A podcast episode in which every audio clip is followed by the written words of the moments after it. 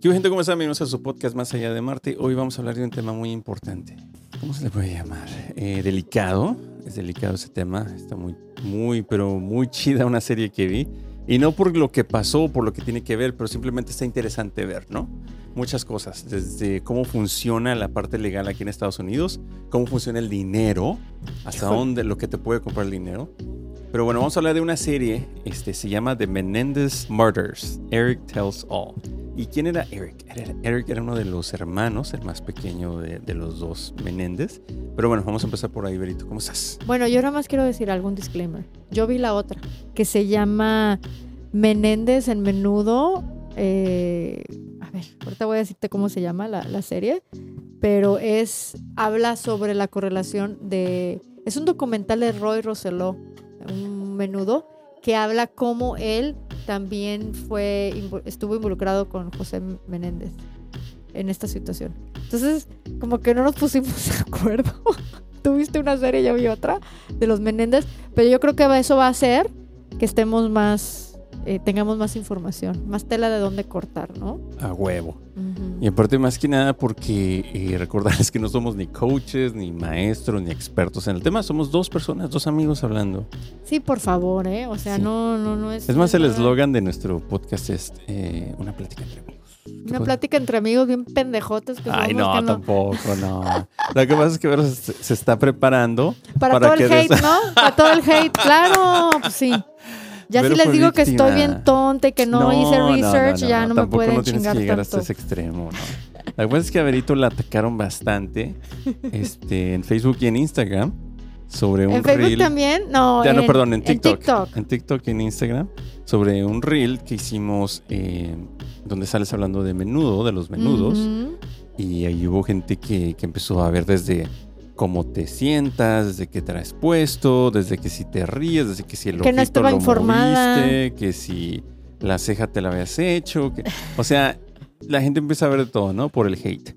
Pero algo que sí hay que entender es de que cuando llegas a tanta gente, porque este video se hizo viral, pues estas cosas suceden, ¿no? Y yo siento que tú eres una persona que tiene la piel muy gruesa. Tengo la piel gruesa. Mira, se llama Menéndez en menudo Boys Betrayed. Los niños traicionados, Menéndez y Menudo. Esta es otra serie que sale por Peacock. Entonces no sé si gente de México o de otros lados va a tener acceso a esta serie. Pero la verdad que está muy bueno porque gracias a, este documental tipo serie que hizo Roy Rosselló, un ex menudo, quizá les ayude en el caso Menéndez. O sea, quizá les ayude a Kyle y a Eric a poder salir de la cárcel. Pues ahorita hablamos de eso, porque salieron ahí unas leyes y ya nos estamos metiendo en... Tú, tú, tú, empiezas a explicar, ¿no? Un poquito de, la historia, ¿por qué están en la cárcel, digamos? ¿Por qué están en la cárcel Eric y Kyle? Bueno, para empezar están en la cárcel porque asesinaron a First Degree Murder a ambos de sus padres. Eh, bueno, los hermanos se llaman Lyle y Eric Menéndez. este, y los padres eh, se llamaban José y Kiri. No me acuerdo cuál es el nombre de, de Kiri, pero era así le Así le decían.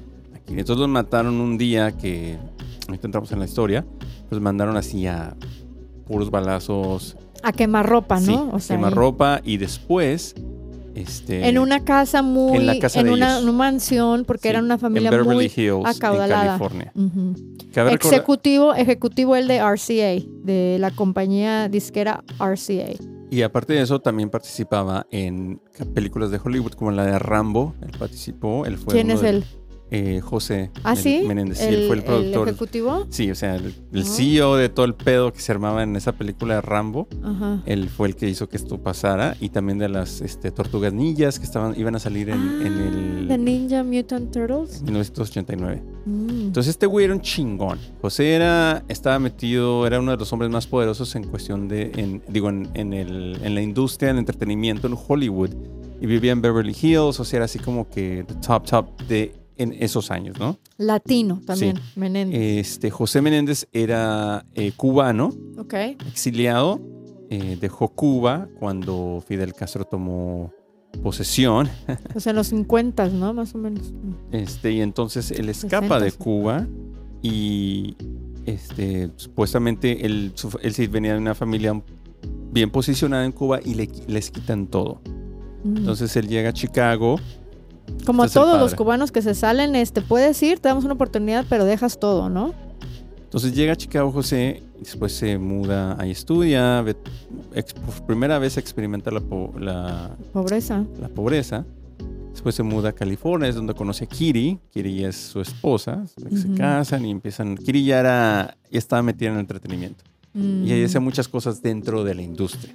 Entonces este güey, así como el pinche, el, el Andrade con Gloria Trevi, Dijo, de aquí soy. de aquí soy. Aquí es donde, donde me voy a beneficiar de esto.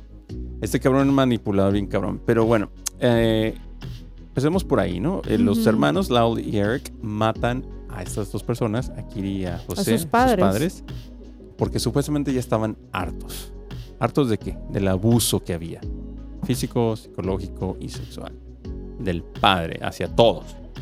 Y la madre era cómplice de esto. Ella sabía todo lo que estaba pasando, pero se hacía pendeja, para decirlo como es. ¿Cómo es que sabía? ¿Se ve en la serie que ella eh, veía esto o le platicaban sus hijos o cómo es que ella sabía? Bueno, eh, como sale que ella sí confesó, Mm. a- eh, fue porque Eric, el más chiquito, en ese entonces tenía 19 años, ya tenía 22, este, cuando pasó todo esto en, en el 89, este, ella le confesó a, a Eric que, que ella sabía todo lo que estaba pasando y todo lo que habían pasado ellos. Ah, es cuando se vuelve loco, ¿no? Eric Sí. dijo, ah, ya, ya me acordé. Porque dice, si mi mamá, él todo este tiempo se había permanecido callado, como diciendo para no lastimar mi familia y lastimar a mi mamá. Pero dijo, puta, si mi mamá sabía, es cuando se le viene el mundo abajo, ¿no? Como diciendo, no, pues ahora sí, está del nabo, ¿no? Y, y deciden, hacen el plan de matarlos, ¿no? Pues mira, como empieza supuestamente la ira de, de Eric, que era el más chico, tenía 19 años, es porque él se acaba de graduar de high school y empiezan a ver las opciones de ir a, a la universidad. Entonces para él era la opción de salirse de la casa, Claro. o sea, de dejar de vivir con ellos y ya olvidarse de todo. Resulta que el padre, José, le dice, no, tú vas a ir a la, a la universidad, vivían en, en Beverly Hills de nuevo, iban a ir a UCLA, Ah, en Berk- Que en- sí, sí, sí, que sigue estando en California. En el sur de California, y que no se iba, no le iba a pagar el, el dormitorio, que se iba, o sea, el, dorm- el dormitorio de la universidad. O sea, Que lo quería ahí, como quien dice. Aquí te quedas, mijo. Y es donde empieza todo este show. Entonces, donde empieza que este Lyle, que, que vivía en on the East Coast, creo que vivía en Nueva York. Lyle sí se pudo escapar Sí, él ya, de la él- casa. él ya estaba en la universidad, pero iba en, en otra universidad. Entonces regresa a California a visitar porque era durante el verano y todo eso. Ujú. Y Eric le comenta que su padre ha estado abusando de él. Entonces Lyle se molesta mucho. Porque Lyle también, fue abusado. Sí. Pero ellos no habían, no se habían comunicado esto. No. Es que parte de a muchos este, personas así que abusan, ale- o sea, distancian, crean mucha distancia, como para que no se pongan de acuerdo, como para que no los cachen. Psicológicamente manipulan tanto que aíslan a las personas. Sí. Y entonces ahí es donde empieza, eh, digamos, los dos hermanos y empiezan a hablar. Lao le, le confiesa que él también pasó por estas cosas. Pero entonces Lao ya le, ya le reclama al padre, en persona. Así como que, hey, ¿por qué haces esto con él? No sé qué, esto y lo otro. Ay, qué bonito. No, o sea, el, el- el- el amor fraternal, ¿no? Como que a veces a lo mejor él se lo aguantó, pero nada más le dijeron que su hermano también y sacó, sacó el cobre, ¿no? Sí.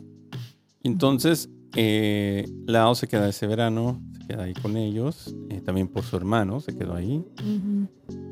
Y ve que el hermano Eric sí tiene un problema psicológico muy grave. Este, tiene ansiedad, depresión. este, y después con la noticia de que se, todavía se tiene que quedar ahí cuando él esperaba que esa era la salida. Lo Pues, puso muy mal. Ya están mal. Entonces ya los dos, con, con el enojo de Lao, el más grande, de saber que también tu hermano ha sido avisado, imagínate. Ha sido- Ha sido horrible, ¿no?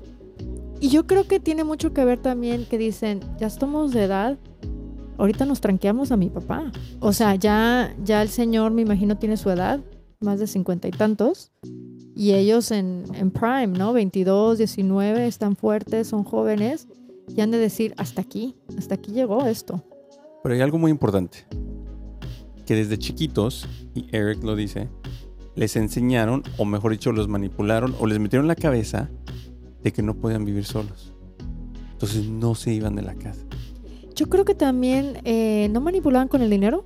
A lo mejor les Sí, decían, también. si te sales de aquí no vas a tener estos lujos, eh, estas cosas.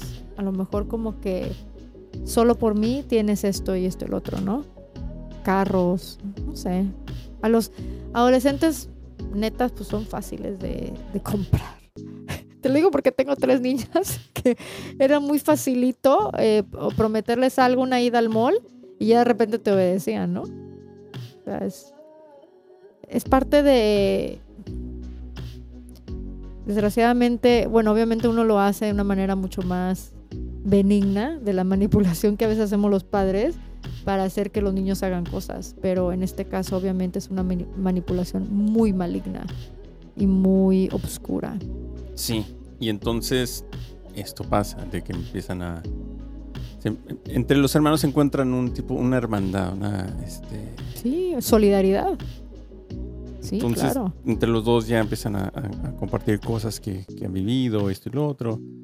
Deciden comprar en San Diego unas armas. Porque sí pensaban así como que, ok, we wanna Estos- kill our parents. Uno, porque la- el padre, que era el, el abusador, este, y la madre, que era una cómplice. Que ella solapaba todas estas cosas, sabiendo tú cómo puedes hacer eso. Bueno, Yo creo que tiene que haber una historia de ella también hablar de qué tan dañada estaba ella. Sí. O sea, tienes que estar bien dañada, ¿no? Para, Sí, ella para no tener esos, esos sentimientos normales que tiene una madre de defender y proteger. Tienes que estar muy mal. Sí, porque ella también pasó por esto. El padre de ella era un abusador. Es más, el padre de ella, en la última entrevista que sale ahí, todavía decía que, que los niños estaban mintiendo. Bueno, creo que los niños ya... Oh, los- o sea, los- los nietos. Estaban mintiendo que eso no era cierto. El padre de ella, no, no el padre de él. O sea, los abuelos de los muchachos. El padre de ella, wow. O sea, sí... En, sí Por los dos lados de la familia, porque juro que también a lo mejor José Menéndez, esas cosas tienden a ser muy repetitivas, muy de ciclos familiares. Entonces quizá también él viene de, de eso, ¿no? José abuso. Menéndez, ajá. Quién sabe, a lo mejor sí. Eso no lo platican porque no. an- Cuando él vivía en Cuba no hay nada. Simplemente empieza desde que conoció a la, a la esposa y todo lo que pasó después. Pero bueno, entonces los chicos eh, compran unas armas y un día en la noche deciden acribillar a sus padres. Se, se hartaron, dijeron, ¿sabes qué? Ah, la chingada. Y pum, pum, les dan- o sea, literal los, los llenan de balas. No saben qué hacer. Imagínate, 19, 22 años. Pero está premeditado, ¿no? En- entre que querían que se viera como un asalto. Ellos lo pensaron así, eh, salieron, no sabían qué hacer, si llamar a la policía, ¿no? Este, pero después ya eh, decidieron decir que ellos estaban fuera y que sus, pa- su papá estaba metido con gente mala, como de la mafia, Mm. que a lo mejor eso pudo ser, ¿no? Entonces hacen Y por un tiempo no eran sospechosos para nada, ¿verdad? No, por seis meses, ¿no? Por seis Entonces, meses. Eh, ellos lo que hacen, ya llegan, se, se inventan esta cosa de que estaban fuera, que habían ido al cine, que habían ido al cine. Cuando regresan ya ven todo esto. Entonces, Oye, una- y ahorita ya no puedes decir eso tan fácil, ¿no? Porque No, ya hay récords, hay este, que si compraste el Stop Hub o el Fandango, ¿dónde está el ticket del cine? Back then, o cámaras. sí, back- eh, en, en ese entonces podías decir que estabas en cualquier lado y si tenías un acompañante con eso. Sí. Ujú. Y entonces regresan, se, eh, crean toda la historia y la policía llega, los empieza a investigar, bueno, empiezan a ver y dicen, no, pues esto es un crimen cabrón. Pero sí había sospechas porque en Beverly Hills no pasaban esas cosas. Mm. O sea, el, el, el jefe de policía, sé que en sus treinta y pico años de, de trabajar en eso, había visto como un caso así antes y no era ni en Beverly Hills. Había sido fuera. Entonces, como que esa área tan protegida. Como que dicen, si va a hacer algo de la mafia, no lo hacen en la casa en Beverly Hills, sino, No. sino que lo agarran a él en otro lugar. Lo acribillan en cualquier otro lugar, pero no en su casa de Beverly Hills. Entonces ahí como que ya empezaba, pero nada, que todavía no creían que los que habían sido lo- los hijos, ¿no? Todo bien, todo chingón, pasó, pasaron meses. Había dos, tres señales ahí como que X, ¿no? Pero, incertidumbre ahí. Pero donde en realidad empezaron a ver red flags. La primera que fue que ellos empezaron a gastar dinero, mucho dinero. Por el seguro, me imagino. Sí. El, este, uno, bueno, aparte que tenía plata, el señor tenía Sí. dinero. uno compró un Porsche de 80 mil dólares y el otro compró un Jeep de no sé cuánto. En 1989 es un chingo de dinero.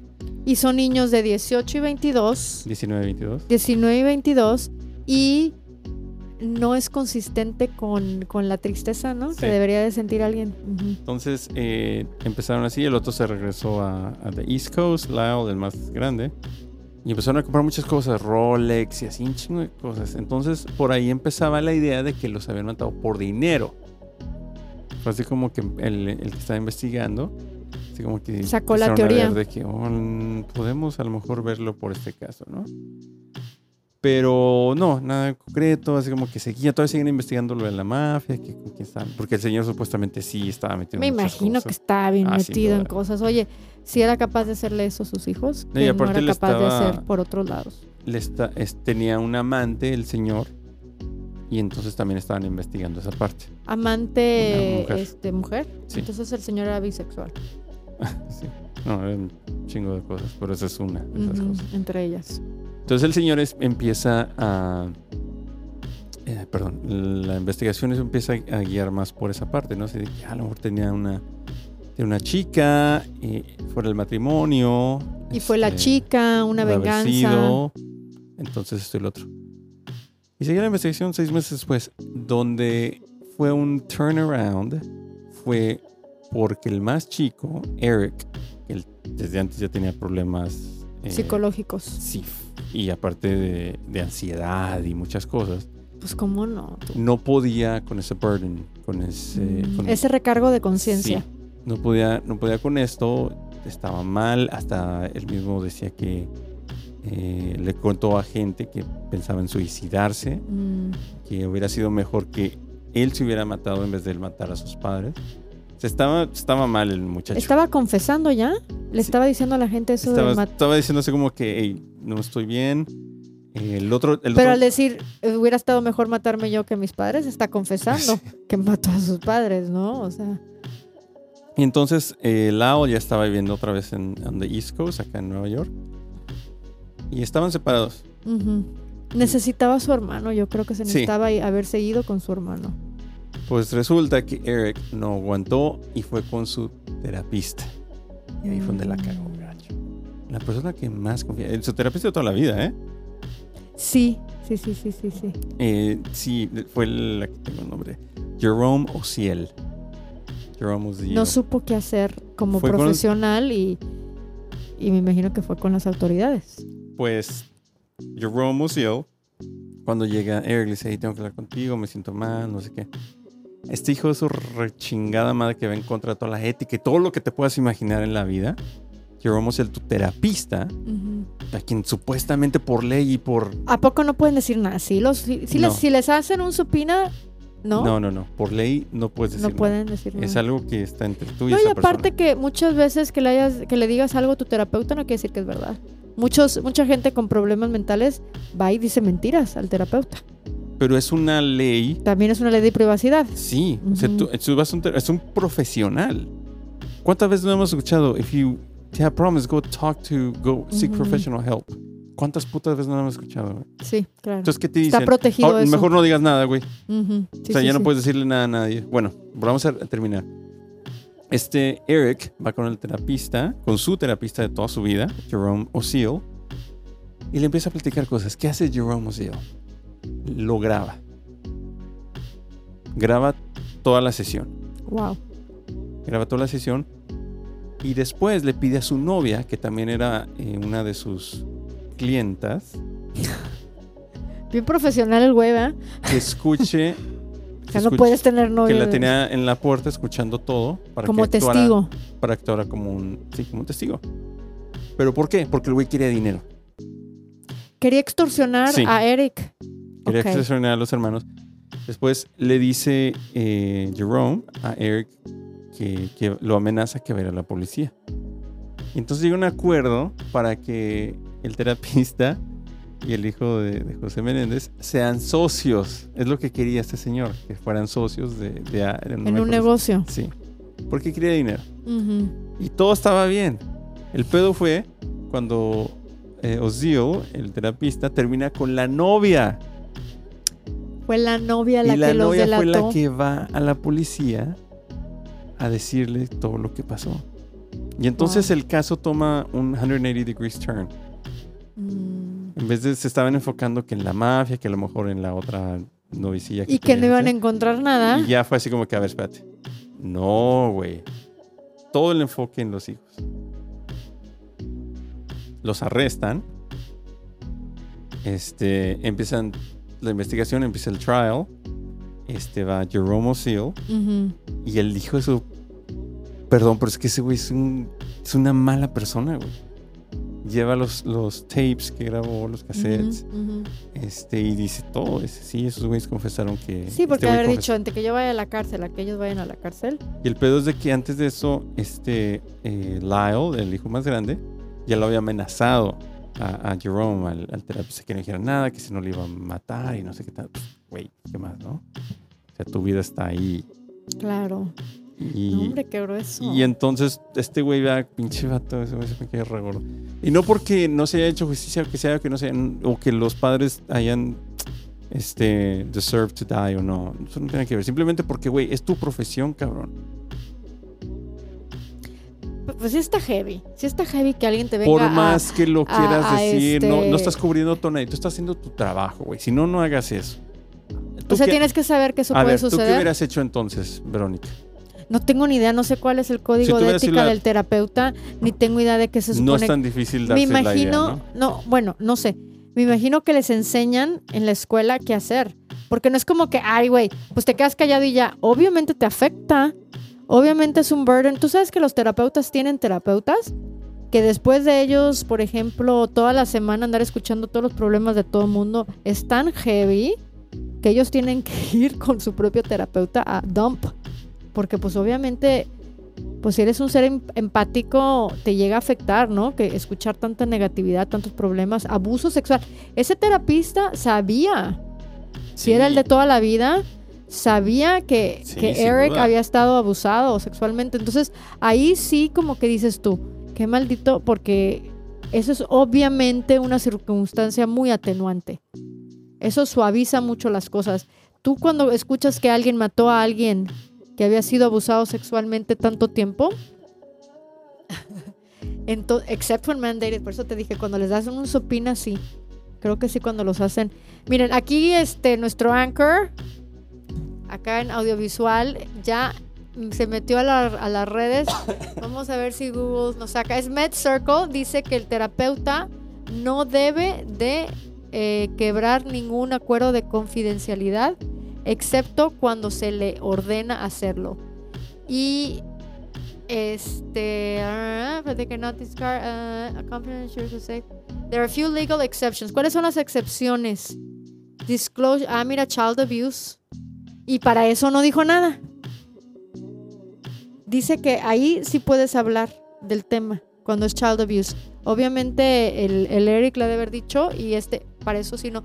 Pero dice la última que cuando tienen un sopina, que es este un citatorio por un juez para ir a declarar, ahí sí tienen que decir. Pues a mí se me hizo muy falta de... Pero para que tengan ese citatorio es porque ya la investigación está avanzada. Sí. Ya es porque ya habían eh, sospechado de Eric. A ver, para Que empezar... nadie hubiera sospechado de nada, ni le hubieran dado ese sopina, esa, ese citatorio para, para ir a declarar, si no fuera porque él, exacto, porque la novia. Álvarez. El güey grabó la, la, la Sí, sesión. no, no. Y no lo hizo. He's no a lo, fucking no, crooked no, guy. no, y no lo hizo para ir con la policía. Bueno, sí, los, los amenazó. lo hizo para el negocio, realmente. Sí, dijo, estos morros están... Le sacó les lana. acaban de... Alguien mató a su padre. Este güey podría haber sido uno de ellos. Lo vamos a grabar. Claro. y tengo algo en contra de ti. Pero bueno, eso fue lo que pasó. La, la- la novia de este güey, que cuando terminaron se encabronó con él, dijo, ¿sabes qué? Chinga tu madre, yo voy a decir todo lo que escuché. Va, el caso toma un 180 degrees turn, como Sí. diría, un- un- una pinche vuelta de Sí, 180 sí, sí, grados. sí, sí, sí. Y entonces ya se enfocan al 100% en los, en los hijos. Los arrestan, están en trial. Esto es la parte que yo sé por el documental que yo vi, que no es el mismo que tuviste. que el primer, tuvieron dos trials. Sí, este es el primero. Y el primero sí tenía testimonio de maestras, de terapeutas, de personas que sabían del abuso sexual. Porque al parecer me imagino que Eric había sufrido de todas estas este, ansiedades y todos estos problemas psicológicos y mentales por un tiempo. Él había, había dibujos de él en donde él, tú sabes que a veces los niños se pueden comunicar, más bien a través de dibujos y todo. Pero que el District Attorney, o sea, el Ministerio Público, digamos, o los investigadores o los abogados ahí del circuito, no aceptaron ese tipo, esas cosas como evidencias, como pruebas, por el caso de O.J. Simpson. Ahorita llegamos a eso. En el primer caso que, pasó en, este, en, California, en Los Ángeles, este, ellos se declaran inocentes. No, no matamos. Este, después, como van avanzando, eh, la abogada de ellos, que es muy chingona, por cierto, les propuso de que, ok, vamos a declararnos, porque creo que va a ser muy difícil después de que ustedes declararon que sí lo mataron. De que hay tape. Pero vamos a justificarlo porque hubo abuso infantil. Esa fue la estrategia, ¿no? Este, entonces por ahí se fueron. Y sí, llegaron eh, desde el el coach de, natación, hasta el coach de tenis, el tío de ellos, eh, tíos de ellos, hermanos de, la mamá. Este, todos fueron diciendo, güey, siempre ha habido estas cosas. Desde chiquitos estos morros se veía que no estaban bien. Había miedo, uno de los tíos se quedaba en la, en la casa de ellos a veces y el, y el, niño bajaba a quedarse con él porque le daba miedo que su padre fuera a buscarlo en la noche. Era como una protección, me estoy quedando con mi tío. Y el tío confiesa de que él le dijo a, su, a la mamá de ellos a varias veces, Kiri, a Kiri, varias veces de que, hey, algo está pasando y que ella le decía, no te metas. Wow. No te metas, no pasa nada, los niños están bien, solo simplemente tienen miedo. Pero no, algo estaba pasando. Los niños los castigaban horrible así como que los encerraron en el closet por un día entero, no podían salir ni, al baño, tenían que usar el baño ahí en el closet, comían ahí. Este, imagínate qué tan horrible. Como tortura casi, ¿no? Entonces, quiero hablar un poquito de esto. Tú desde muy chiquito ya sufres estas cosas. Es lo único que sabes. Te mantienen aislado. ¿Sí me entiendes? Había desde homeschooling para que no se socializara con otros niños. Este, eh, un maestro de natación que empezó a notar cosas, en cuanto dijo algo, lo corrieron, el padre lo corrió. O sea, cuando tienes este tipo de facilidades. Y de, poder y de dinero para poder manejar todo eso, ¿no? Entonces los niños no saben nada más, más que eso. Si los aíslas de, de tener un amigo, de, hablar con alguien más, este, y solo saben lo que tú les estás diciendo, de alguna forma u otra lo van a aceptar y van a pensar que es ok. Sí, claro. No, y te digo, o sea, estamos precableados para amar a nuestros padres. O sea, desde que nacemos sabemos que de ellos dependemos para nuestra supervivencia y, y es muy difícil que escojas como el suicidio, ¿no? El decir, mejor no me junto con ellos porque son malos. O sea, es, es una decisión muy injusta que un niño tiene que tomar o mi supervivencia o el abuso. Y entonces no quería hablar, porque hace rato lo mencionamos en el de, en el de Trevi, de que estudios demuestran que los niños en realidad no, no dicen las cosas. La mayoría de los niños no las dicen. Por muchas cosas que estén pasando, no las dicen. Y es que aparte no las entienden del todo. Sí, también. Me imagino que si empieza el abuso desde que eres muy niño, no entiendes la cosa sexual. Tú no entiendes hasta que tú empiezas a ser un ser sexual eh, digamos, tienes 13, 14 años, que empiezas a sentir esa sexualidad dentro de ti. Entonces, ¿qué va, qué va a saber un niño de 5 o 6 años? ¿Qué, ¿Qué, va a poder verbalizar si no sabe ni lo que está pasando? Y entonces Eric dice que él a los 6 años fue cuando empezó a que el padre le decía, le pedía que le tocara las partes privadas y que le diera sexo oral y cosas así y que era un secreto que tenían que tener entre los dos, que no le puede decir a nadie. Mm. Entonces así es como manejaba la situación el, el padre, José padre pedófilo. Menéndez, sí, manejaba eso.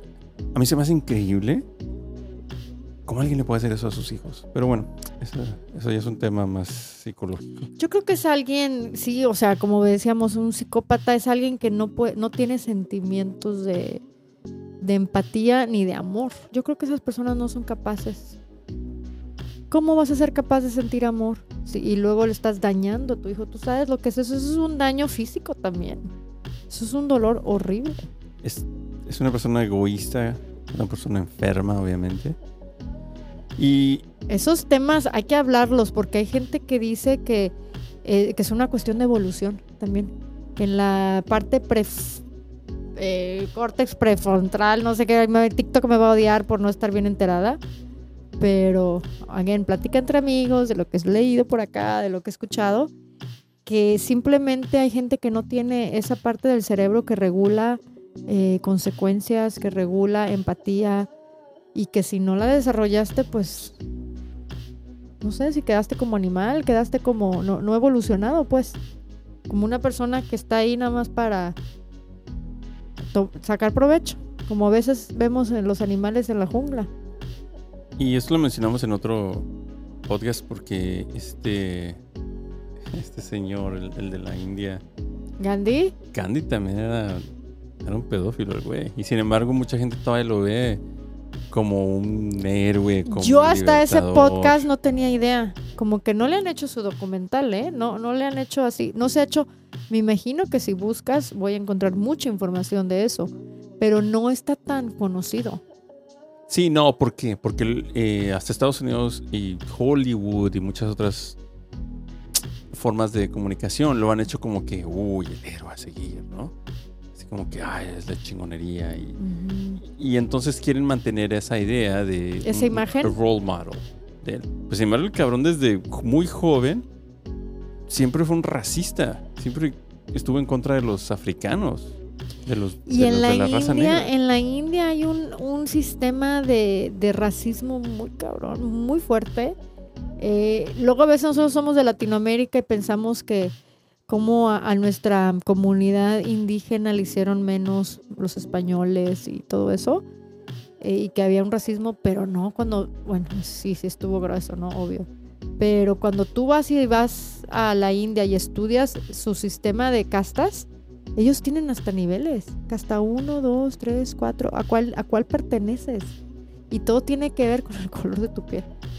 Y este Gandhi, él, cuando ya estaba más grande, después de que ya este, consiguió acá la liberación de los británicos, Se metió al tema político, ¿no? se acostaba con niñas. Y era abiertamente. Ya lo hacía así como que le valía madre. En la calle tenía a las niñas. Niñas, estoy hablando de niñas de 12 años, de 13 años. Un pinche señor de casi 60 años. Y se dormía con ellas. Y supuestamente lo que él decía era una forma de ponerse él a prueba a ver si sí este, si podía controlarse o no. Que era una mamada, obviamente. A eso le decía a la gente, Sí. a los papás de la niña, no se preocupen, yo soy tan... Esto nada más es una prueba que Para obvio si voy a yo- superar. Sí. Obvio soy Superman y cada vez la supero. Pues te digo una cosa, pinche pedófilo, yo creo que muchos hombres sí la superarían porque es que muy poca gente se siente muy at- atraído a una niña de 12, 13 años. La verdad, o sea, para que te atraiga eso, pues está cabrón, ¿no? O sea, es una niña. No, co- eh, de- de- desde la idea de ponerme a prueba, ¿a poco es tan tentadora una niña de 12, 13 años? ¿Te tienta demasiado? Pues se supone que no. Se supone que no es un ser sexualizado. No es una Marilyn Monroe de 23. ¿Sí me explico?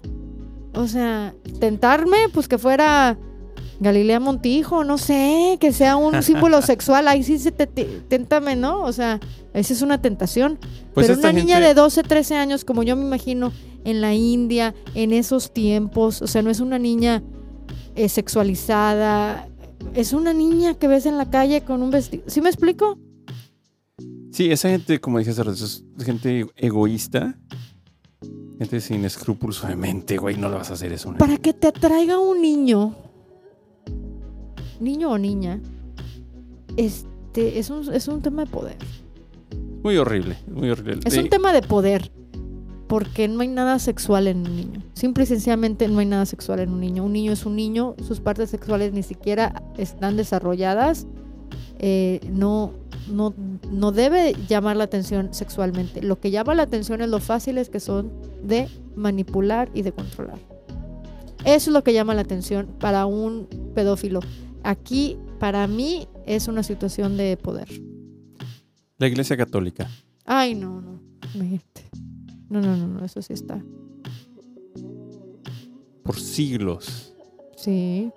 ha, ha habido pedofilia ahí. Se ha aceptado. La han ocultado. Y no nada más en Roma, en el Vaticano. y- y- No, y hay una no se vaya a serie. ofender nadie, ¿eh? no, que- no, que no, todo el mundo sabe, los católicos bien saben. Este escándalo, digo, no puedes tapar el sol con un dedo. Todo el mundo sabe. Hay una serie de- del Papa donde se habla ahorita. Luego vamos a hablar de esa, la de Ben- que se habla de cómo entró al poder Benedict.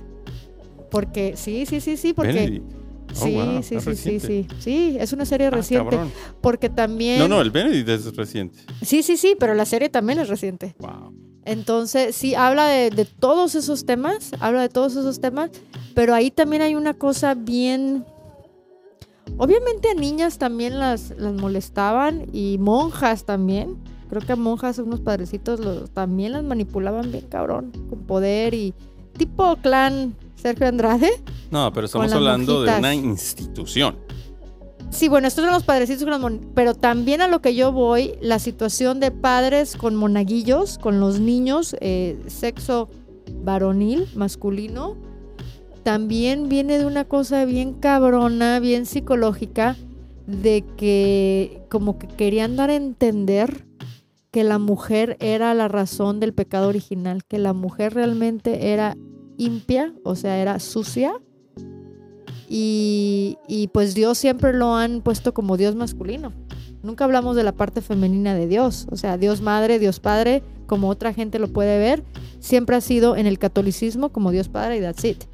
Entonces, a estos niños o a la sociedad en general católica o, o también religiosa, porque muchos cristianos también piensan igual, está la cuestión de que la mujer es sucia, que por Eva se vino para abajo todo y que por muchas mujeres, muchos hombres grandes como el rey David han caído.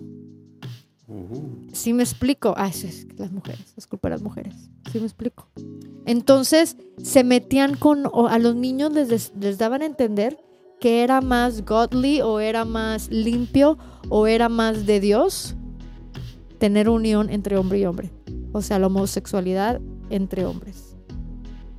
Entonces de ahí ya están manipulando una mente. Están diciendo a las mujeres, no, nosotros entre hombres es más, tú hombre vas a ser monaguillo, vas a ser padre algún día, eres de los escogidos y este entre hombres hacemos esto porque pues está mejor, digamos. Pero eso es una manipulación, o sea, ¿tú crees les dicen eso? Sí está bien, bien cabrón toda la todo el coco wash que viene detrás. Bueno, donde iba con eso es de que hay instituciones, hay mafias Ujú, con dinero, con poder, ujú. que pueden esconder todas estas cosas. Que ha habido hasta asesinatos en la iglesia católica. Claro. No. Solo para esconder. Claro, los rings pedófilos de, de antes, de los 60s, de los 70s, incluían a mucha gente noble. Ahorita el, el- el príncipe Andrew, que estaba súper metido con Epstein, ese era un circo, círculo pedófilo también. O sea, eran niñas de 13, 14, 15, desde 12 años creo. Encontraron evidencia de que Jeffrey Epstein las, las vendía a sus amigos. Estamos hablando Bill Clinton, Estamos hablando Rudy Giuliani, estamos hablando Donald Trump. Donald Trump, estamos hablando del Prince Andrew, que le quitaron ya su título de Royal Highness y le quitaron su salario también Por haber estado involucrado. Por esa foto, hay una foto de él con una chica que y, se ve atrás este Epstein o se ve alguien de, de- esa banda. O sea, pudieron comprobar que sí. Y, y, quiénes son estos círculos? Son, es, es gente de la realeza. Es gente, como tú dijiste ahorita, Donald Trump, Bill Clinton. eh, gente muy, muy poderosa que dices tú, pues lo hablamos con The Sound of Freedom, dices tú, ¿por qué los billonarios? ¿Por qué ellos? Siempre son los que están ahí metidos. No, me imagino que también la gente, de todo tipo de gente son pedófilos. Sí, o sea, en el pueblo, en el barrio, sí, todos sí, lados. Pero te imaginarías que entre más Pero es que esa gente, cultura tienes o más acceso al mundo o más dinero que quizá se te quitaría eso, no sé, si es que lo tuviste, no sé, no sé. sí, pero como tú dijiste hace rato, esa gente con, con, con dinero, nos referimos a poder, pero es con dinero. Pues dinero es poder, dinero es poder. They can find their way out. Pueden comprar, pueden pagar. ¿Sí me entiendes? Y hasta ahí. Los pinches pobres ahí van a andar al- molestando a quién sabe y lo más seguro es que vas a encontrar el que sí te va a poner en tu madre, güey. Y hasta ahí quedaste, compadre. Espero que eso pase. Pero esos otros güeyes, they get away with this fucking shit. Sí. And that's the most fucked up thing. Y, y muchas veces hasta pueden desde un principio con los padres asegurarse eh, que, no, que no va a haber problema porque si encuentran a gente vulnerable económicamente, ¿en cuántos países los padres venden a los hijos? Porque ya no pueden darles de comer, no pueden hacerse cargo de ellos y, y los venden a, a círculos pedófilos. Me imagino que deben de saber para qué. Esto pasa mucho en Asia. Hay muchos casos. Hay muchos americanos que van a Asia. a Por lo mismo. A conseguir estas chicas. O chicos, Sí, también. Niños o niñas. Ahorita ya está bien parejo. Yo creo que ya las madres cuidan igual de sus, de sus hijos que de, de sus hijas, porque Yo sí conocí a alguien que no, no, no era pedófilo, o no sé, digo, pero que él desde acá se compró una esposa, el güey, Ah, el Este- mail order bride. en ¿No? Tailandia. E- e- Era súper raro cuando me dijo, pero el güey, lo que pasó, lo que me dijo fue de que, como funciona, es- no es Él era amigo. muy raro para empezar. Sí. Si no puedes socializar normalmente en la sociedad Sí. y encontrar con quién salir, porque eres... Entonces este güey aquí ya tiene como cuarenta y pico años. Este no tenía, no tenía como que mucha facilidad de conseguir una chica por su forma de ser, a lo mejor, porque era muy serio, porque no salía, porque lo de las redes sociales no era para él. Entonces me platica que se metió un website donde le consiguen esposa en, en- en Tailandia. ujú. Él paga una cantidad enorme. ¿No te dijo cuánto? Sí, sí me dijo. ¿Cuánto? Eh, 40 mil dólares. 40 mil dólares. Pagó 40 mil dólares Y a ella le van a dar 5 mil. o a la familia. Y le han de decir, bueno, pero no te preocupes, vas a tener casa y carro y lo que sea, ¿no? Pero este es un proceso legal. Sí, claro. Eso fue lo que me sorprendió. El Es que es entre dos adultos. Sí, es un proceso legal donde le mandan fotos de la, de la chica, el- la prueba o no, pagó una cantidad, em- se casan, él va a Tailandia, la conoce. Se casan antes de. O sí, por sea. lo- para el proceso legal de, de la ciudadanía, bueno, de la residencia. O sea, empiezan el papeleo y los Sí, casan ni todo. siquiera. ¿Te pueden casar estando separados? O sea, no Sí. es de que fir... Él fue y se casó allá. Ah, se fue y se casarse. Ok. Fue, se casó allá, me mostró una foto donde la sale unas pinches gallinas atrás. Y se dices, güey, esta morra es así de pueblo. Le voy a tener que enseñar a usar el Este, microondas, ¿no? Mira, esto es un fue- microondas. se casó allá. Entonces dijeron, hola, ¿cómo estás? Él se llama Ryan. ¿Tú cómo chingas te llamas? Sochi o algo así, no sé qué. ¿Y habla inglés o no? No. Se casaron ese día. Mejor, Fue- ¿no? A decir. Fue como que una semana se casaron. Regresaron. Este güey regresó a chambear como normalmente lo todos los días. De lunes a viernes, Sí, 9 a llegó 5. y dice, güey, ya conocí a mi esposa y la. El güey, como te digo, es un, es un, es un este, caso legal. Y estaba contento el güey. Sí, estaba emocionadísimo. Sí. Contó que no le la- entendía a la esposa, no sabía. ¿Cómo te vas a comunicar con un güey y te acabas de casar con un güey o, o viceversa, con una mujer que acabas de conocer? No, ya sé, pero si ni siquiera habla el idioma, yo no estaría tan emocionado de tener a alguien en mi casa que ni siquiera. Y ahorita entramos a ese tema, porque tú creciste de otra forma. Claro. Entonces, llega este güey emocionadísimo. Le digo, ¿qué pedo, güey? ¿Cómo está el pedo? Yo acá bien pinche chismosote. Pinche novela. A ver, cuéntame. Dice, no, güey, pues va a ser como 18 meses, pero ya empezó todo el pedo. Los 40 mil cubre todo. Tú pagas 40 mil dólares y hasta te dan crédito.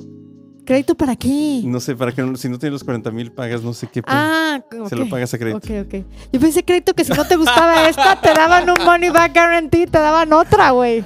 Ya estoy yo pensando, como está todo bien raro. No, no, no. Este, Crédito para la Prox, por si esta no. Y entonces el güey iba emocionadillo y la chingada, iba pasando el tiempo, iba pasando el tiempo. Pues todo el proceso, ¿no? De que la morra, este, otro. Al último la morra sí se vino.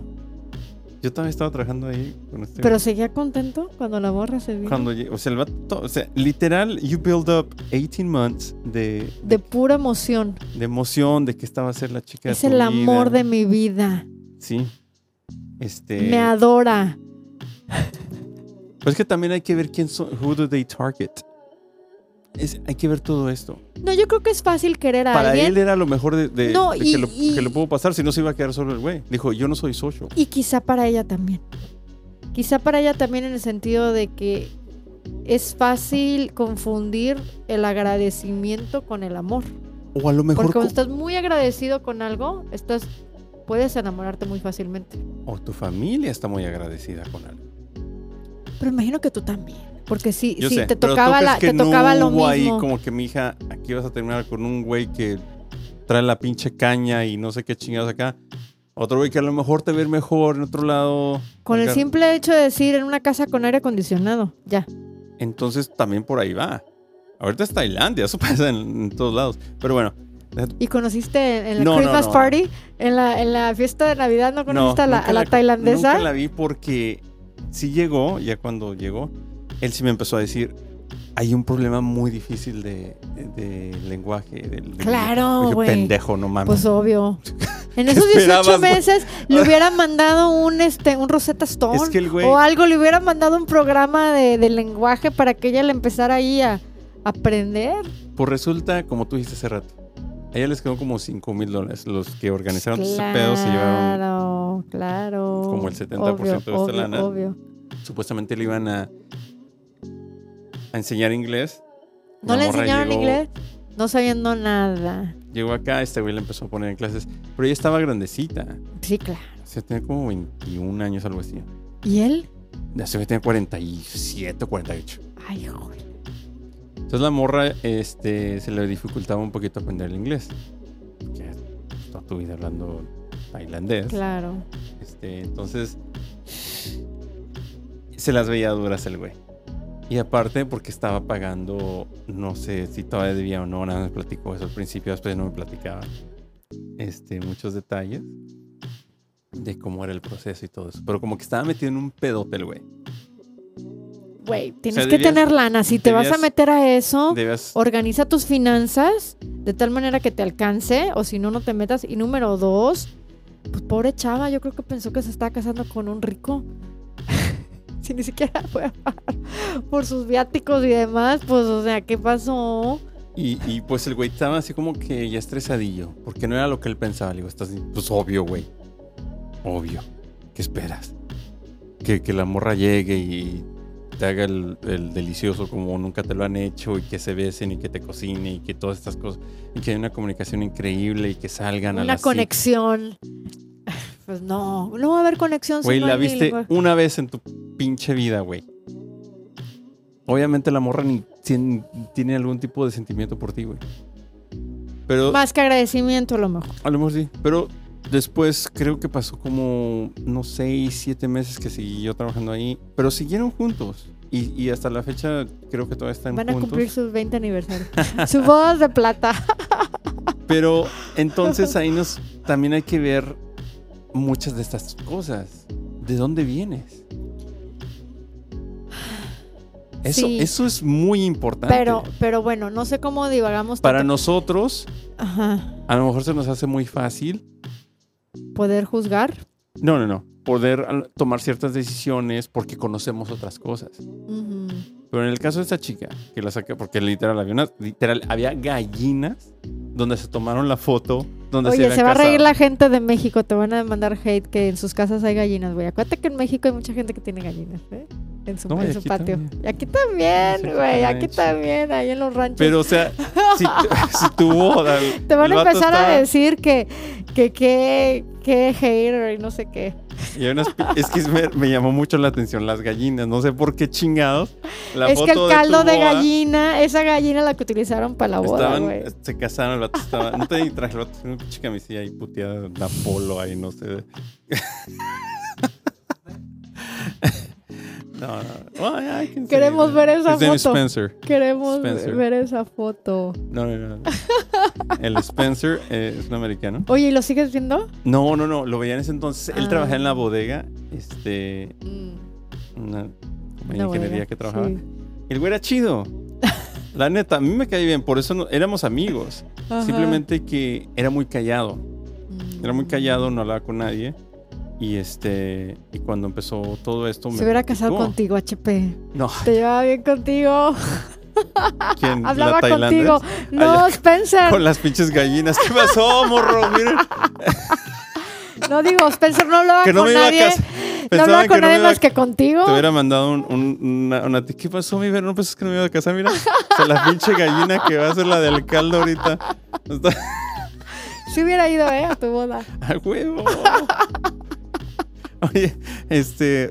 Nos salimos bien cabrón de- del, del Lo- tema. sí, güey. Estamos hablando de. Aparte, de ¿cómo los- se te ocurre andarte riendo con temas tan serios? Este, bueno, el del mal. Spencer me da gusto por él. El pinche Spencer, pues. Sí, chido sí, sí, sí, sí, sí, O sí, sea, el sí, güey sí. paga- le costó una lana casarse. Este, pero pues el güey tiene el. Yo creo que no eres tan tonto como para pensar que iba a ser una. Un, no sé, un. Ahí es la ilusión. O sea, yo creo que también tiene que ver cuarenta y tantos años. Oye, tú no sabes si era el 40-year-old virgin. ¿Tú no sabes eso? ser. Entonces, eh, viene mucho He's not social. los castillos mentales que nos hacemos aquí, los, la- las He had- ideas. most likely he had zero chances. Porque también aquí hay que poner en perspectiva cosas. Estados Unidos las.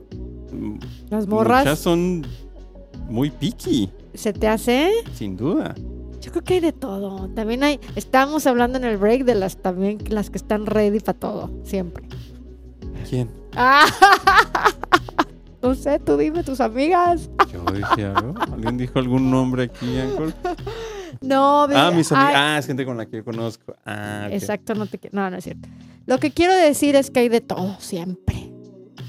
Yo creo que todo está en nuestra mente más que nada. Yo creo que él en su mente pensaba que no iba que no iba a obtener nada, porque obviamente si sales a la calle y eres extrovertido, oye, cuántos super feos, oye, el Sergio Andrade, no me digas que estaba guapo, Ah, pero hay dinero que mata carita. pero este chavo, hay gente del barrio fea, sí, que tiene labia. Ah, y la labia mata carita. Sí, la labia muchas veces mata carita. Que tú dices, esta chava, ¿cómo anda con este así reptil horrible? O viceversa. Casi no se ve eso. Que, que ves una. Sí, sí, tú lo ves, que está con un súper guapazo. Una chava bien. ¿Sí? También es algo ¿Tú de no? tener. ¿Tú no? Ah, Sí lo he llegado a ver, sí lo he llegado a ver, pero obviamente los números son muy, muy diferentes a que ves al hombre horrible o viejo, así. A un hombre que no corresponde con una mujer muy bella es mucho más común que, que lo contrario.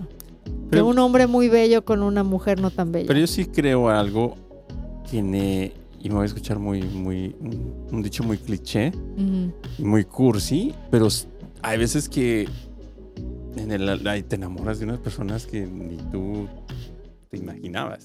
Ah, no, claro, eso O es sea, muy tú tienes válido. una idea de una persona que te gusta físicamente, pero ¿cuántas ¿cuánta gente no hemos conocido en nuestras vidas que se te hacen muy atractivos y cuando los, o las conoces en mi caso, dices, Mm.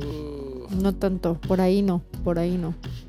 la personalidad de cada- revés. Sí, Que conoces a alguien que no normalmente pero súper buen pedo, te cae y bien, te con hace el reír. tiempo y con el tiempo vas generando una cuestión afectiva ya le con esta empiezas a persona. oye, pues no está tan...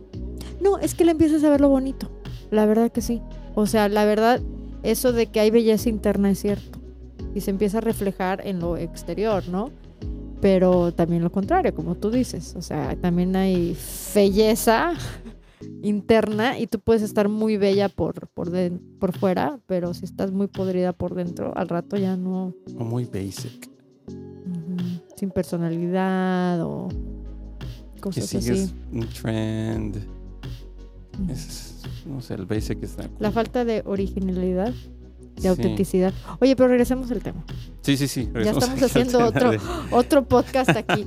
No, yo lo único que quiero decir es que se me hace muy interesante que este caso de 1989 de los Menéndez se esté juntando ahorita con, con los menudos, con Roy Rosselló, que hizo un, una serie documental sobre su experiencia con su manager, Luis Edgardo eh, Díaz, o Edgardo Díaz, que era que conseguía a muchachitos de entre 13 y 16 años. Creo que el, menudo, la fórmula del grupo era que si tú cumplías 18 ya te sacaban. ¿Te das cuenta? Ahí desde ahí, en algún momento cuando yo ya no te puedo manipular tanto, te sacamos. Y aparte que tenía la fórmula para siempre conseguir muchachitos porque eso era audición tras audición. Siempre había uno que ya estaba cumpliendo 17, 18 y siempre iba a haber un puesto vacante. Y entonces hacían una audición de, imagínate cuántos querían ser menudos. Y, y, se explica en el proceso cómo realmente este manager no solamente abusa de los menudos, abusa de quien puede. También de los que están audicionando de que, oh, me lo voy a llevar a él a mi casa, tipo Sergio Andrade, que en su casa tenía su coaching, eh, sus clases de, de canto y todo. Me lo voy a llevar a mi casa. No solamente eso, en este documental que se llama Menéndez y Menudos, Boys Lost, en este documental de Peacock, se ve como la mamá del manager de Edgardo Díaz, porque él se los lleva a estos niños a abusarlos ahí en casa de la mamá donde hay gritos y hay, o sea, los niños pues obviamente tienen su, su shock, ¿no? Y, sus expresiones. Y la mamá sabe. Y la mamá de cierta manera solapa, eso es una parte que es muy difícil eh, para entender por qué, por qué, esto está sucediendo. Eh, a este hombre, como a través del tiempo la gente como que sabía y no dice nada. Cristina, ¿te acuerdas de Cristina? El show. Salagueri, el show de Cristina. Hubo un show. Sí, sí, sí te metiste en el, en el agujero. Hubo un show donde salen los menudo a querer denunciar estos abusos. Y Cristina los hace ver. Ella, ella tenía mucho poder en su, en su tiempo. Era una persona, para la opinión pública, tenía mucho poder su, su opinión. Y ella dice, oh, estos niños malagradecidos, mentirosos, que básicamente los calla en su programa. Y no te voy a decir las cosas tal cual como soy porque no soy noticiero. Ponte a buscar tú en Google si te interesa y aprende bien los datos y los detalles. Este, ellos quisieron denunciar y no pudieron porque los mismos medios no querían dar esto a la luz. A lo mejor Cristina la engañó este Edgardo Díaz, me imagino que era experto manipulador y dijo, estos me quieren sacar dinero, o cualquier historia que se haya inventado, ¿no? Pero aquí el caso, lo que yo quiero decir es que Roy Rosselló había sido abusado y estaba siendo abusado por Edgardo Díaz. De hecho, era como el que más abuso sufría de Edgardo Díaz. ¿Ok? Eh, y en un momento se los lleva, habla Roy como dentro de la industria se intercambian a estos muchachitos porque se los lleva a Beverly Hills. Hay que conocer otra vez al mero mero de RCA. Y eso no era como un viaje padre que te lo ganaste. No, eso era alguien más va a abusar de ti, aparte de mí, que fue José Menéndez. Entonces, en este caso, si se reabre el caso de los Menendez Brothers, de Kyle y Eric, puede entrar el testimonio de Roy, de cómo decir que él también fue abusado por este señor José Menéndez. Y lo que pasa es que en el segundo trial, en el segundo juicio, en contra de Kyle y Eric, ahí no aceptaron testimonio de terapeutas o de maestros o de nadie que pudiera afirmar que esos niños eran abusados sexualmente. No, no de que afirmaran, de que fuera una causa, una reacción. Sí, porque nadie puede afirmar que pudieran sí. decir que, que, que- que- Que que fue algo psicológico, que fue algo que, que los influenció a tomar estas decisiones. ¿no? Sí, en No, el- pero ni siquiera ni testimonio de que ellos Sí. se quejaban de que... Sí, y de el nada. juez, lo que pasó fue esto. Este juez, este, había pasado lo de O.J. Simpson, Que O.J. Simpson conocía a estos, a, a Lowell y a, y a Eric, porque él conocía a Menéndez. Claro. El mismo círculo social, sí. ¿no? Me imagino. Entonces, cuando este, estaban esperando ya el segundo juicio, a O.J. Simpson lo, lo declaran inocente. Cuando todo mundo sospechaba que era súper No, él, culpable. él la mató, sin ningún pedo, güey. Luego escribió un libro, ¿no? Si lo hubiera matado y explica exactamente cómo lo hizo. No, él la mató. If porque había ADN de él cuando supuestamente él estaba viajando. Güey, no mames. O sea, tu pinche sangre está aquí, güey. Ahí fue otras cosas. Ahí. Y quiero hablar, deberíamos hacer un, un- un episodio de O.J. Simpson porque Híjole. ahí, ahí influyó mucho la parte racial también. Sí, sí, sí, sí, sí. Y muchas otras cosas. Pero bueno. Entonces termina el de O.J. Simpson. Política. Y gente que se iba a beneficiar de esto. Bueno, termina el de O.J. Simpson, ¿no? Eh, y Pero tenían que encontrar un culpable, como que la misma gente estaba sedienta, ¿no? La- mucha gente quedó muy pues no querían que pasara lo mismo. Sí, exactamente. O sea, de que you can get away with murder. Es lo que no querían que pasara. Que podías matar a alguien y, y la justicia de alguna forma u otra te iban a dejar salir. Entonces el güey estaba condicionado, el juez. Literal, así fue. Entraron el, el- creo que a los, a los siete días empezó el de ellos después de que- del de O.J. Simpson. Híjoles, pues ya. Entonces ya estaban muy Bad timing. y estaban condicionados todos. Entonces el juez ya no dejó que... Este testimonio. No, los testimonios que en el primero fueron más de 50 personas que fueron a hablar. Cero. Lo único que pudo hablar fue eh, Eric. Entonces, o sea, el solo, con qué pruebas, cómo lo, you- cómo lo respalda, o sea, you back it up, cómo lo compruebas. Pero eso para mí suena a mistrial. y Como sí lo fue, mal sin duda. juicio. Pero como- tiene que ver otra vez con lo mismo. ¿Qué es lo que está pasando? Es un, todo es política. Entonces este juez lo que él quería era o eres culpable o no eres culpable. Entonces ya hay condiciona, aparte de que tú llegas bien condicionado, condicionas a- al, al jurado. Tú vas a tomar la decisión. O esos güeyes se van limpios, que, se hubieran, que hubieran podido pagar, obviamente, eso yo lo entiendo, que, que fueron culpables y, y hay que pagar no sé cuánto tiempo. Cierta sentencia, ¿no? Pero, Pero, si cuando alguien abusa de ti, eso tú, te cambia. Eso es, eso es obvio. No, y yo creo que en algún momento, por ejemplo, si yo hubiera sido abogada, ¿en qué momento puedes alegar que es defensa propia? O sea, ¿en qué yo creo que sí se puede hacer la, la o sea, podemos asumir que uno de estos o que te volviste loco, el insanity plea que tanto hemos escuchado en algunos casos, que, que dices que porque perdiste la cordura, te volviste loco. Esa es una defensa que se ha utilizado mucho. También puedes decir en qué momento yo creo que cuando te están violando, obviamente puedes matar a alguien.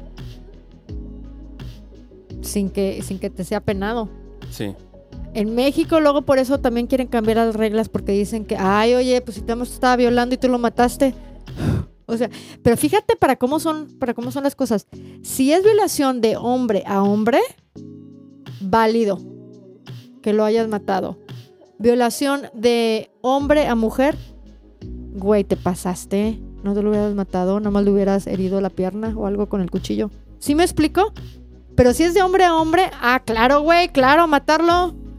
Es que está bien cabrón nuestra sociedad y no nos damos cuenta de, de lo inconsistentes que somos y, y de lo parciales que somos. Y en, en cuanto a estos niños que no tenemos ni puta idea de cómo defenderlos, uno, si están con, con sistemas de padres así, y número dos, del impacto que van a tener en sus vidas, de tal manera que nosotros, o sea, ¿es culpable o no? Yo estaría hasta diría, pues no. Porque yo soy madre, a mí no me... ¿Sí me explico? Sí, sí, sí. Pero de acuerdo a la ley, este fue planeado.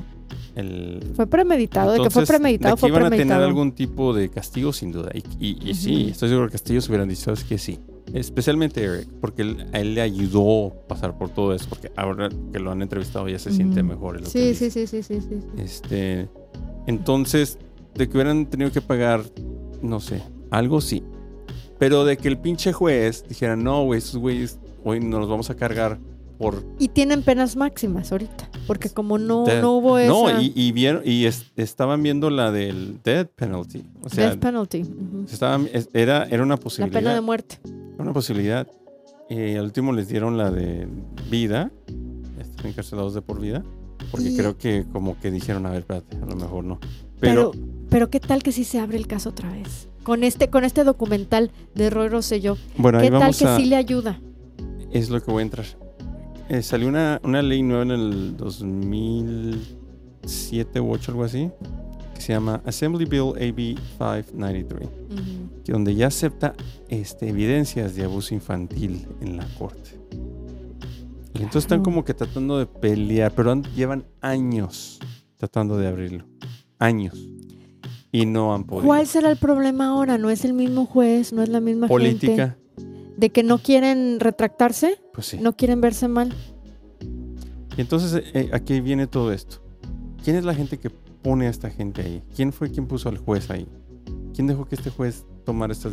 Obviamente hay gente que, que también estaba detrás de todo esto. Nosotros vemos la cara de, de esto. Este, eh, ya se Que se responsabilicen, ¿no? También, ¿no? Sí. Que, que se enteren de los casos y que de repente le digan al juez, oye, juez, o sea, por favor. Eso nos acabó el tiempo. Ahora están diciendo que nos pasamos. hasta- Hoy sí fue... ¿Sí? Nos pasamos un poquitillo. No, lo que pasa es que también Pero nos tomamos un super break. También tomamos un break entre. Sí, la pasamos muy bien. Espero que no es nuestra intención informarlos. Mira, yo soy bien cabrona para todo esto. que no, te pues es valga que madre ya. No, pues no. Ya. No es, nuestra inten- no es nuestra intención siquiera fo- informarlos de todo, sino despertar la suficiente curiosidad de todo lo que hablamos para que cada quien se informe, ¿no? Pero, que cada quien tenga su opinión. Está chido mi despedida, pero bueno. no. Despídete tú, bueno, ya. Ya, se acabó el podcast. Despídete. Sí, pero, pero sí le. Pero eh, a lo mejor te, te- te sentiste mal por los comentarios que te dejaron. Fíjate que cuando la gente Ay, te juzga sin saber, mira nada más. No, ya, ya. No que me, porque yo sé que esas personas no me conocen, ¿no? Y yo conozco bien. Pero al final también yo creo que hay un, un, malentendimiento. Yo sí, a mí me gustan las cosas claras. Esto no es un podcast para informarte. Es nomás para s- despertarte la suficiente curiosidad de que están hablando estos pendejos. A ver, voy a ir a checar. ¿Y a mí para qué me incluye? Pues porque gracias a Dios así lo somos. ¿O te gustaría ser un super genio? Pues no, o sea, la verdad así somos. ya. Y entonces, más que nada para que también la gente se informe, ¿no? Quiénes somos y este y sepan a qué le estamos tirando. That's it. Bueno, Gente, pues que tengan un buen miércoles. Es Este, jueves, güey. No, no, pero cuando va a salir esto va a salir. Ah, Ay, tienes que cagarla toda. aún. Que tengan un buen miércoles. No, pero ya se acabó el miércoles. Tú lo subes bien, el miércoles lo subes en la noche. Que tengan unas buenas noches, ¿no? Y un buen jueves al otro día. Sale gente, nos Ya la cagué, vaya, adiós, ¿ok? Bye. Bye.